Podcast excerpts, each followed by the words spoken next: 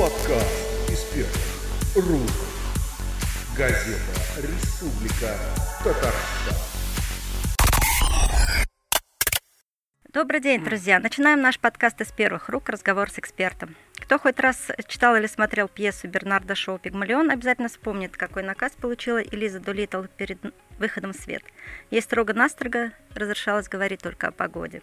У нас в России считалось, что разговор о погоде заводится лишь либо когда больше не о чем говорить, либо когда хочется избавиться от собеседника. Но последние годы тема погоды становится чуть ли не самой жареной. Об этом можно судить хотя бы по статистике просмотров новостей о погоде. У нас в гостях сегодня гуру метеорологии, предсказатель погоды, который никогда не ошибается в своих прогнозах, Юрий Петрович Переведенцев. Это заведующий кафедрой, профессор КФУ. Юрий Петрович, спасибо за то, что согласились прийти к нам в студию. Мы с вами договаривались о встрече, по-моему, пару дней назад, и вы сказали, что вот сегодня, 19 ноября, будет похолодание. Даже в этом вы не ошиблись. Скажите, вот в народе много примет, связанных с погодой. Э, как они потеряли сейчас свое значение или нет? Мы выпустили в свое время книгу, называется она «Климат Казани и его изменения в современный период». Так вот, в этой книге есть такой раздел, который посвящен народным приметам, насколько они оправдываются и так далее. Мы их сравним с фактическими данными. Ну, безусловно, народные приметы зародились тогда, когда не было гидрометеослужбы. Вот если брать нынешнее положение, мы получаем огромную информацию с наземной сети, у нас на земном шаре сейчас порядка 7 тысяч метеорологических станций, огромное количество аэрологических станций, постоянно спутники. Это же там десятки спутников, которые дают непрерывную информацию о всех процессах, которые происходят на земной поверхности и даже в атмосфере, uh-huh. судя по облакам, перемещение облаков и так далее. Проводят измерения температуры, влажности и так далее. То есть суда, самолеты тоже поставляют информацию. В последнее, в последнее время радиолокаторы. То есть в центре, а мировых центров у нас три, это Москва, Вашингтон и Мельбурн, поступает огромное количество информации со всего земного шара. Поэтому в приметах, конечно же, такой необходимости большой нет. Мы больше их рассматриваем, ну, просто, так сказать, из чисто такого любопытства – а может быть, какая-то здесь истина есть. Это первое. Во-вторых, вот что не нужно забывать. Приметы зародились, опять-таки, достаточно давнее время, и климат был другим. А страна наша огромная. И получается так, что, может, в одном месте они получше оправдываются, в другом месте не очень оправдываются. Ну вот мы-то судим, опять-таки, по данным, допустим, нашей метеостанции Казань университет, как меняется климат. Вот Казань университет, все-таки, э, я имею в виду, это центр города, Uh-huh. А каждый город крупный, он имеет, вообще говоря, остров тепла. У нас тоже есть остров тепла, то есть немножко потеплее, чем в окрестностях. Ну, например, в Москве, это город мегаполис все-таки, там на 10 градусов расхождение может быть между э, окрестностями и центром города, если ясный, например, морозная ночь. Вот. Так что вот Расхождение в показаниях или действительно температура выше? В самом деле, в самом деле, потому что центр города нагревается. Здесь uh-huh. и производство, асфальт, прочее, так сказать, и отопление, все это сказывается.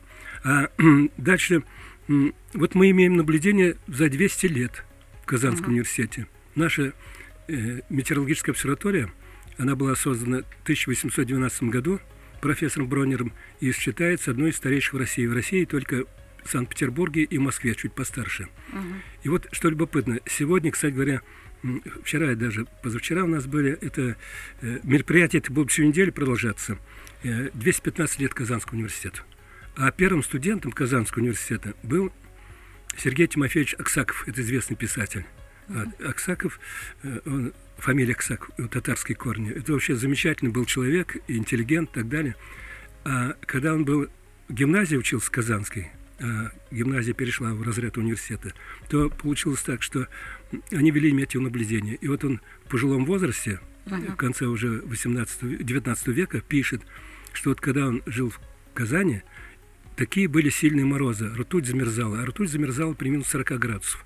И они поднимали птиц, их обогревали и так далее. А сейчас такого уже нет. Вот видите, на протяжении столетия человеческой жизни уже климат меняется. То есть, получается, Да. даже нет какой-то вот глобальной стабильности, да, в климате? Да, мы об этом как раз будем говорить сейчас. А вот смотрите, что дальше получается. Вот скоро будет Новый год, 31 декабря, и мы просто полюбопытствовали, ну, какая была средняя температура 31 декабря в минувшем столетии, в 20 и нынешнем. Вот. На 2 градуса повысилась температура. Сейчас она э, уже 7 градусов, а была минус 9 градусов. Минус 9, сейчас минус 7 градусов. Посмотрели, как оправдываются крещенские морозы. Крещенские морозы оправдываются на 65%. То есть вот это э, и рождественские примерно то же самое. То есть получается так, что, ну, правда, здесь произошли изменения, опять-таки. Рождественские морозы усилились, они, то есть в этом столетии э, понизилась температура на Рождество, а на крещение, наоборот, повысилась. Даже вот у меня здесь есть э, записи, случаи, когда плюс 3 градуса был уже. То есть вот все это настолько нестабильно И происходит. непредсказуемо получается, Ну, в какой-то на... степени. Это одна сторона, а я с позиции науки вам скажу. Вот, атмосфера имеет память. И мы можем предсказывать погоду. Сейчас очень сильные численные методы, прогностические модели. До трех, до пяти суток, уверенно, получаем карты. А дальше все. Дальше уже шумы начинают сбивать так называемый полезный сигнал. И получается так, что э, через две недели уже этим не верь прогнозам. А тут есть такая разница есть. Это э, прогнозы м, э, так называемые краткосрочные, среднесрочные. А если мы будем рассматривать долгосрочные, долгосрочные прогнозы тоже есть. Вот есть же прогнозы Гидрометцентра России на зимний период, на, на летний период и так далее. Там уже по-другому прогнозируется. Выше, ниже нормы. А что влияет Да. на изменение климата Да. вот в стране? Вот на изменение климата влияют, конечно же, много факторов. Все зависит от того, какой промежуток времени мы рассматриваем. Если мы рассматриваем длинный промежуток времени, а у нас все-таки Земля от нас считывает 4,60 миллиарда лет, Мгм. то здесь большую роль играет вот, и изменение химического состава атмосферы. Раньше атмосфера была углекислой, и температура углекислого газа, по крайней мере, вначале она была вообще углекислотной, а затем она стала азотно-кислородной, но в отдельные моменты э, температура была на 10 градусов выше, чем сейчас. Вот сейчас у нас температура 15 градусов, глобально я имею в виду, плюс 15 градусов. То есть а- выше? Она была под 25 градусов. То есть ниже получается? Выше, выше, плюс 25 градусов в отдельный период гораздо выше. Почему? А в 10 раз было больше углекислоты в атмосфере, чем сейчас. Вот. Вулканическая активность была развита и так далее. Материки, океан меняют свое положение. А вот если брать нынешнее положение, да, а после подключился цикл Меланковича. Это последний миллион лет у нас обязательно э, в, течение 100 тысяч лет произойдет межледниковый период и ледники. Вот последний ледниковый период завершился 18 тысяч лет тому назад. Температура была 9 градусов всего лишь на среднеглобальной, то есть значительно холоднее, а уровень мирового океана метров на 100 был ниже, чем сейчас. И вот мы живем в современную эпоху уже, и что для нее характерно? Первый такой момент – это то, что сейчас очень быстро растет концентрация так называемых парниковых, или мы их называем радиационно-активных газов в атмосфере, то есть СО2, углекислый газ, метан, озон, закись, э, азот и так далее. То есть вот эти радиационно-активные газы, они способствуют тому, что у нас возникает парниковый эффект. Но Ну, вы говорили о ледниковом периоде, он грядет, что ли? ледниковый период, м, вот если брать вот эти цикличность, то да, Когда? в естественных условиях. Вот. Ну, тысяч лет, через 10 тысяч, к примеру. То есть, Да, да, может это быть, но, да, вот но здесь есть одно случае. но. Вот как раз вот есть парниковый эффект, ему будет препятствовать. Вот сейчас за последние 100 лет температура повысилась на 1 градус. Это очень большая величина. Почему? Потому что произошло быстрое повышение. Обычно, когда нет антропогена, то есть не было человеческой деятельности, активности, это произошло за миллионы лет, допустим. А тут всего за 100 лет. И вот концентрация СО2 возросла за последние годы, э, ну, правильно сказать, не годы, а, а, допустим, за те же самые лет 150 на 30%.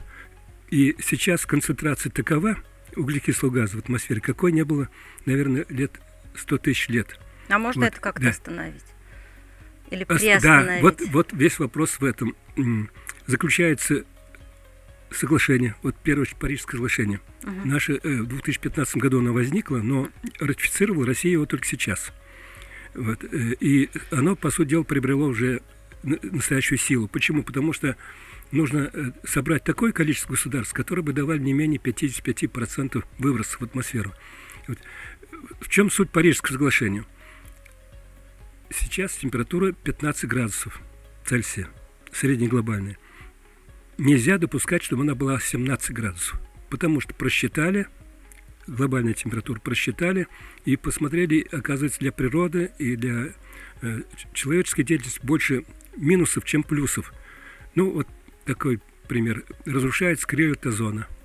Это плохо. У нас в стране России 65% криволет озона. Ну, в республике нет, а на севере-то она есть. Uh-huh. Откуда, оттуда, кстати говоря, пришел сейчас сибирский антисклон, блокирующий к нам, и нам холод дает большой.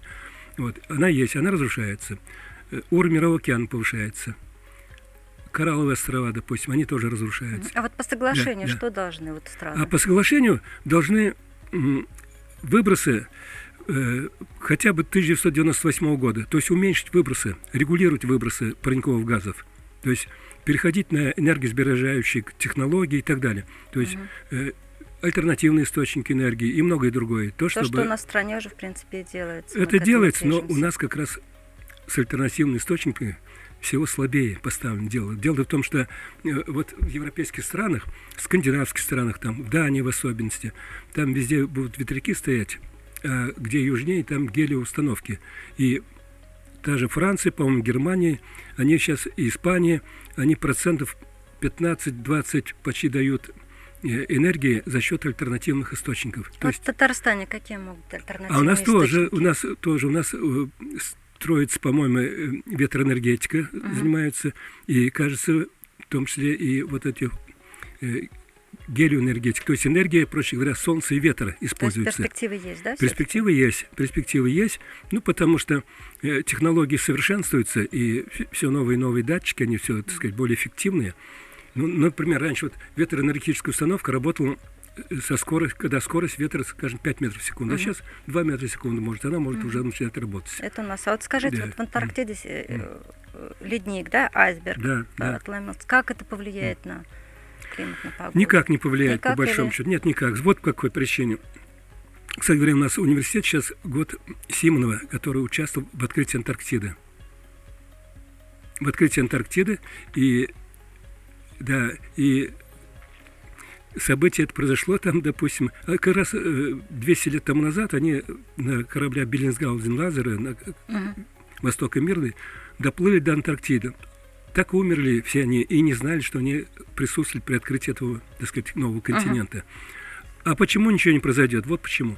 Глыба огромная, но там морское течение так устроено, так называемое циркумполярное, что она будет далеко не отойдет от Антарктиды, так и будет там плавать. Uh-huh. Это, э, а, и даже бы если бы она, э, так сказать, перебралась в более высокие широты, ну, условно говоря, к экватору, uh-huh. все равно это, как говорится, погода она не сделает, вот, э, э пока погода не делает. Ну, Там, хорошо, кстати говоря, э, потепление в наименьшей степени сказывается. Потепление у нас в стране и в республике очень сильно проявляет себя потепление. Вот в Татарстане Да, да. Вот, вот когда мы на, говорим о том, что вот глобальная температура это нехорошо, если она до 2 градуса поднимется, угу.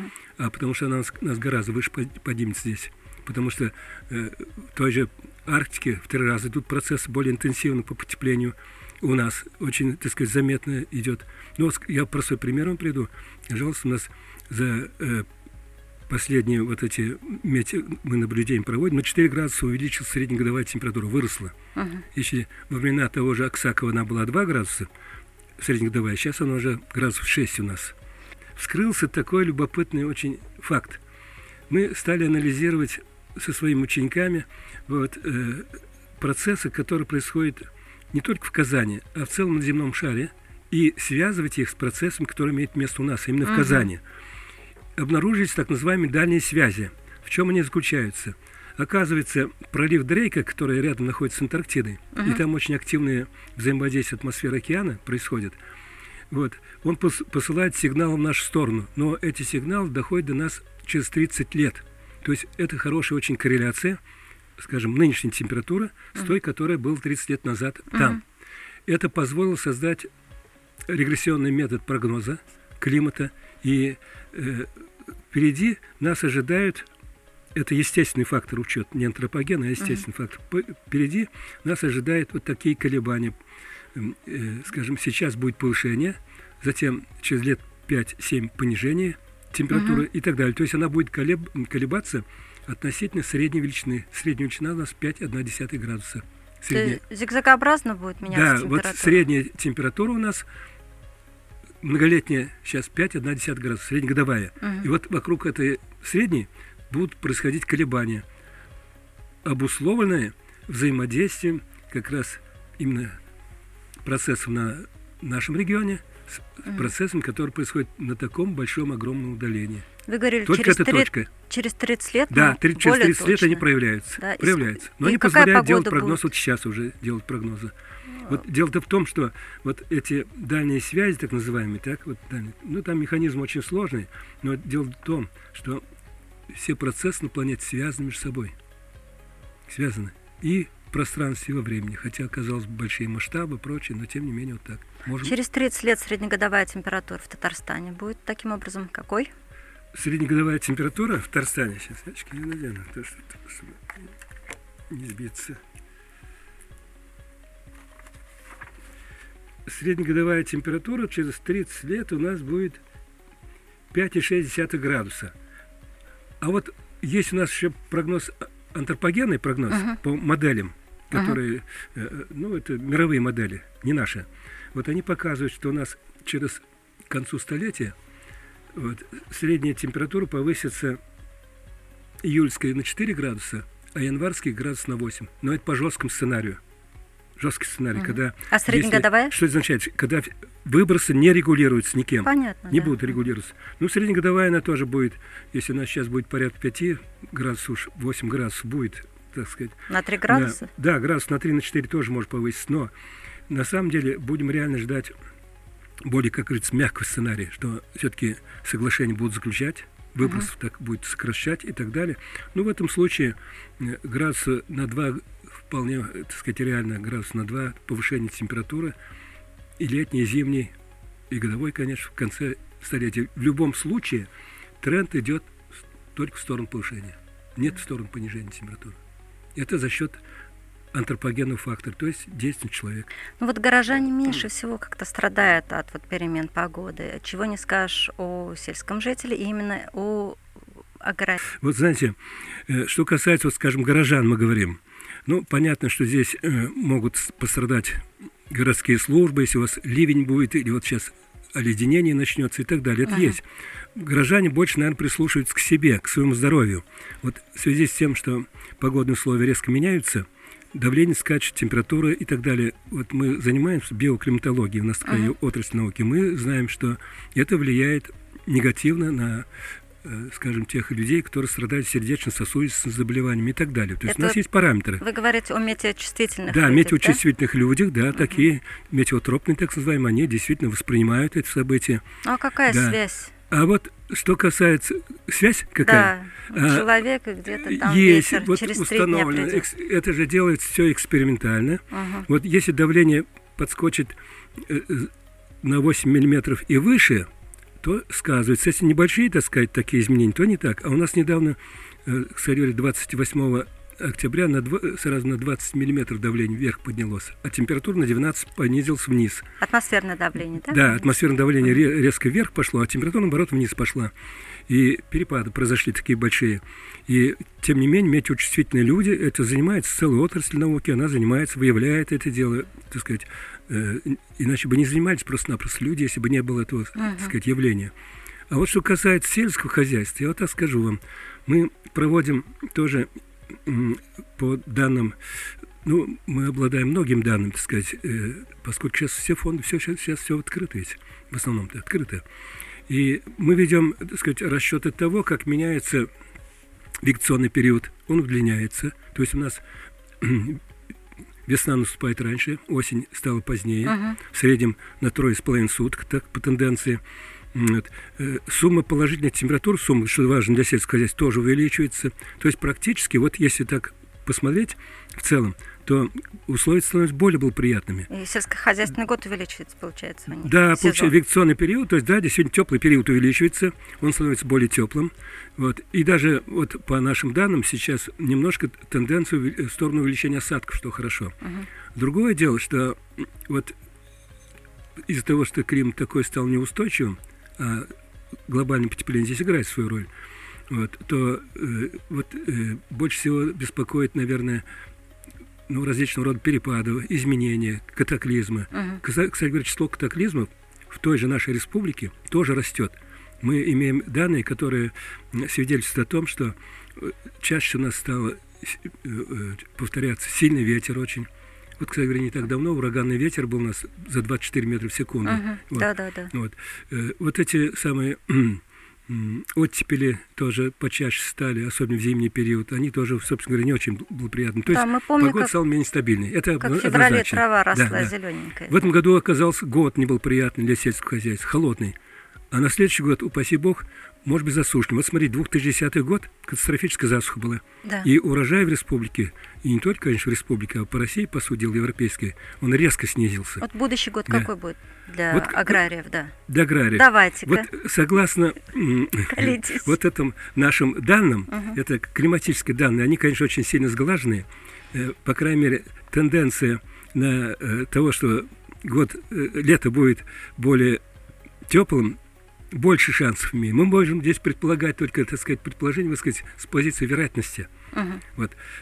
Потому что Марк Твен, тут вы упомянули, вы тоже писатель свой, я тоже Да. упомяну. У вас Марк- свой есть Свой голос, да? писатель, да, кумир. Марк Твен сказал, климат это то, что мы ожидаем, а погода то, что мы получаем. Вот получается, вот мы, получ- мы можем получить по ожиданиям лето более теплым, чем в этом году. Это, так сказать, однозначно такое, вот, потому что тенденции вот такие вот, которые мы, так сказать, рассмотрели, рассчитали. Ну, Да. зима ближе. Какой зима А зима, будет? Зима э, точно здесь мы можем ссылаться, во-первых, на официальный прогноз. Гидрометцентр Российской Федерации. Вильфан занимается этим делом. Роман Мендельевич, э, с которым мы дружим, кстати говоря. И вот он, э, согласно их прогнозам, зима, конечно, в норме. В пределах нормы. Что значит в пределах нормы? Это значит, вот по климатическим меркам, вот температура декабря э, порядка минус 9 градусов.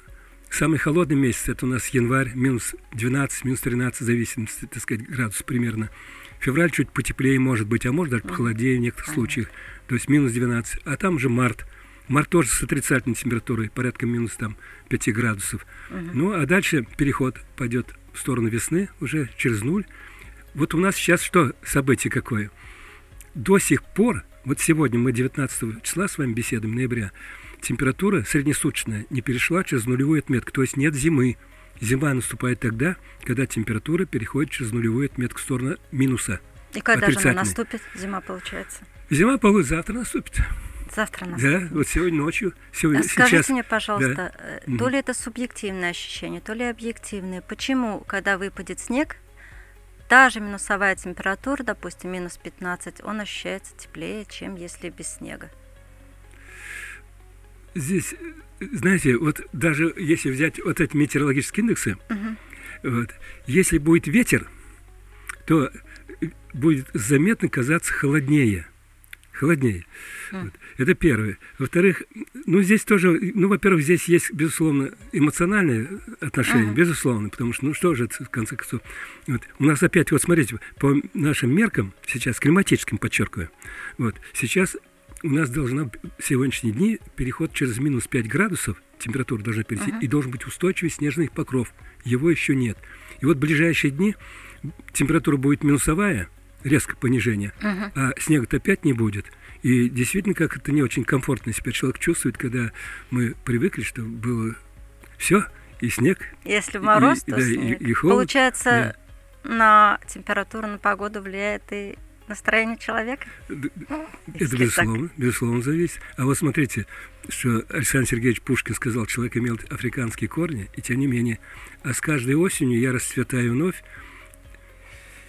здоровью моему полезен русский холод. Вот холод ему полезен, оказался, нашему Александру Сергеевичу Пушкину. Вот. Поэтому, и, и вот еще один момент я хотел бы уточнить, знаете, какой? Вот вы назвали, что я там предсказываю. Да. Я эксперт, я эксперт, я больше на все. Я эксперт научных фондов, русского, э, Российского фонда фундаментальных исследований, Российского научного фонда, то есть, который uh-huh. федеральное значение имеет. То же самое про погоду. Э, анализирую, я преподаю численный метод прогноза погоды, я анализирую модели, сейчас модели численные все предсказывают, информация, которая поступает, карты и так далее, и так далее.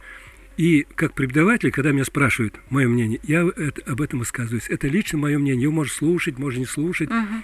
Для этого есть спецслужбы, для этого есть гидрометслужбы есть это служебная их обязанность анализировать, предсказывать, оповещать и так далее. Это вот. да, но журналисты да. тоже анализируют. Вот мы, да. например, анализируем, что вы предсказываете, и что официальные медслужбы и МЧС. И вот пришли к выводу, что ваши прогнозы наиболее точные. Ну вот я еще раз подчеркиваю, хотите верьте, хотите я нет. вот всего лишь навсего анализирую, и, конечно, я всегда корректно ссылаюсь на Гидромедцентр Российской Федерации, чтобы не uh-huh. было повтора с местным, так сказать, э, управлением uh-huh. или гидрометцентром. Вот, хотя там работают все наши выпускники, все это понятное дело. Вот, чтобы не было, ну, другая точка зрения. Вот я так считаю. Uh-huh. Почему? Э, э, ну, вот когда ко мне обращаются, ну, я как преподаватель, я должен сказать свое мнение. Uh-huh. Это же uh-huh. любой человек имеет право говорить uh-huh. свое мнение. Вот я в этом плане хочу сказать. Юрий. Петрович, я знаю, что в ближайшие дни вы куда-то уезжаете на международную да. конференцию с каким-то мощным да. таким докладом. Вот да. вкратце не можете рассказать, да. о чем вы будете? Ну вот ближайшие, так сказать, дни там предстоит в Москве, э, э, так сказать, очень две крупные конференции. Одна проводит совместно Московский госуниверситет и Гидрометцентр России. Это конференция памяти Михаила Романовича Петросянца, такой выдающийся был ученый, директор гидромедцентра, и в МГУ работал заведующим кафедрой. Э, конференция называется так «Мониторинг», и, да, наш доклад называется так «Мониторинг и прогноз климата в Приволжском федеральном округе». Ну и, безусловно, в Казани и в этом. А затем будет доклад в Академии наук. Это президиум Академии наук. Там uh-huh. проводится конференция климатическая, очень такая, сотни людей ответственные. Вот. Там тоже доклад уже будет именно климатические изменения, начиная с 1828 года, за 200 лет, по сути дела, опять на территории Поволжья и нашей республики, и в городе Казани. То есть мы как раз должны подать материал на фоне глобального. Я работаю всегда так, и с моими, так сказать, коллегами мы работаем, вот, с кафедры. То есть мы отслеживаем процессы, которые не просто локальные, региональные, uh-huh. а вот как они развиваются на фоне глобального процесса. И связи очень хорошие. У нас корреляция под 40% вот, э, глобальной. Так сказать, мы идем в какой-то мере в ногу, так сказать, то, что производится, происходит на, так сказать, на, на планете. Так ну, а местный материал татарстанский вы да. используете? Ну, это материал э, и э, так сказать, и свой у нас, я говорю, у нас за 200 лет метеорологическая станция uh-huh. уже, так сказать, наблюдение ведет 200 лет, так? А затем открытые фонды мирового центра данных, модели все. Сейчас же все доступно, uh-huh. стало все доступно. Имея вычислительную технику, имея свою идею uh-huh. и так далее. А мы это давно уже, так сказать, такие э, работы ведем именно климатические и прикладные. Uh-huh. И засчитывание диссертации проходит молодыми людьми тоже. Всегда нацелим на прикладной результат для республики, в первую очередь. Вот угу. в далеком будущем вы обещаете ледниковый период, но мы не дождемся этого. А в Татарстане в ближайшее будущее какие катаклизмы? Вы... Вот в далеком будущем, согласно теории Миланковича. Да, да, да, да. да, Ну, ответственность ну, за ним. Но я ну, уже нравится нет, эта да, теория. Уже нет. Да. Это, это естественный ход событий. Вот так он развивается. А в Татарстане какие катаклизмы, допустим, а вот, на да. ближайший год? Ну, вы знаете, у нас республика находится в центре, по сути дела, Поволжья, вот, Среднем Поволжье, и практически она, в общем-то, э, выглядит достаточно благополучно uh-huh. в этом плане. Почему? Потому что на нас действует, конечно, Северная Атлантика. Но Северная Атлантика в зимний период, она принесет со своими циклонами тепло нам, влагу в основном. Так? На нас действует Арктика. Вот сейчас подействует на нас арктический антициклон. Uh-huh. Он идет с Карского моря, так называемое ультраполярное вторжение. Это подействует. То есть так или иначе, да, вот перепады температуры, давления, влажность и так далее. Но нет у нас землетрясений, нет у нас цунами, угу. нет у нас вулканической активности. Наводнения да, не грозят? И наводнений таких уж сильных, ну, Волга связан, так сказать, угу. что-то так, но так того, что мы слышим постоянно, то, что как творится на Дальнем Востоке, так, в Западной Европе, в той же, вот, горы были, это постоянные обвалы, сели, и чего uh-huh. только нет. То есть местность достаточно равнинная, такая однородная, и поэтому на нас действуют только погодные условия, по сути дела, по-настоящему. Uh-huh. Погодные условия. А вот таких, а из катаклизмов, мы которые говорим, ну что вот, засуха, может быть, uh-huh. переволожение может быть, так, может быть э, сильные ветра, те же смерчи. Сейчас смерчи стали все чаще, их не было. Вот первый смерч, который наблюдали у нас в Казани – вот тот самый профессор Бронер, он его написал статью. Он написал статью в 1814 году. Она сохранилась, эта статья. Uh-huh. Газета была «Казанские известия». Сохранилась, он впервые увидел этот смерч, который на Волге. В сторону шел он верхнего слона. И вот что самое потешное, вот сейчас мы находились, когда на 16 этаже второго высотного здания Казанского университета uh-huh. проводили практику, и в это же время примерно мы наблюдаем, идет смерч в сторону, опять-таки, верхнего слона по реке Волга. Вот. Ну Это, вот, а мы да. всю Америку ругаем, что да. они там на нас торнадо да. напускают. Но вы знаете, что в Америке, вот там действительно колоссальные убытки. Угу. Вот там, как только проходит их соответствующий э, торнадо, не торнадо, даже правильно сказать, а шторм, угу. допустим, тропический шторм, угу. они терпят убытки в 100 миллиардов долларов. Это перевести на эти на наши деньги, это чрезвычайно большая сумма. У нас такого нет. Чтобы а республика... в Москве торнадо чем были вызваны? Ну, в Москве был один момент, как Савер как раз пролетал, так сказать, большие были неприятности несколько лет тому назад. Uh-huh. Вот как раз э, началось это дело. Ну, э, в летний период это конвекция. Это uh-huh. такие Перепады, вещи. Да? да, это что получается? Либо будет проходить холодный фронт. Вот сегодня проходил холодный фронт у нас, вот снежинки выпали, так сказать, так. Uh-huh. температура понизилась. А это в основном э, конвективная неустойчивость, то есть поднимается воздушная масса снизу вверх.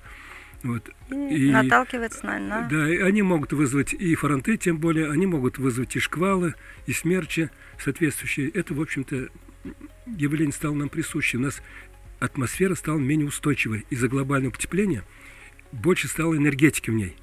И поэтому стали возникать вот эти самые смерчи, которых раньше были события редкие. А сейчас они уже стали появляться у нас.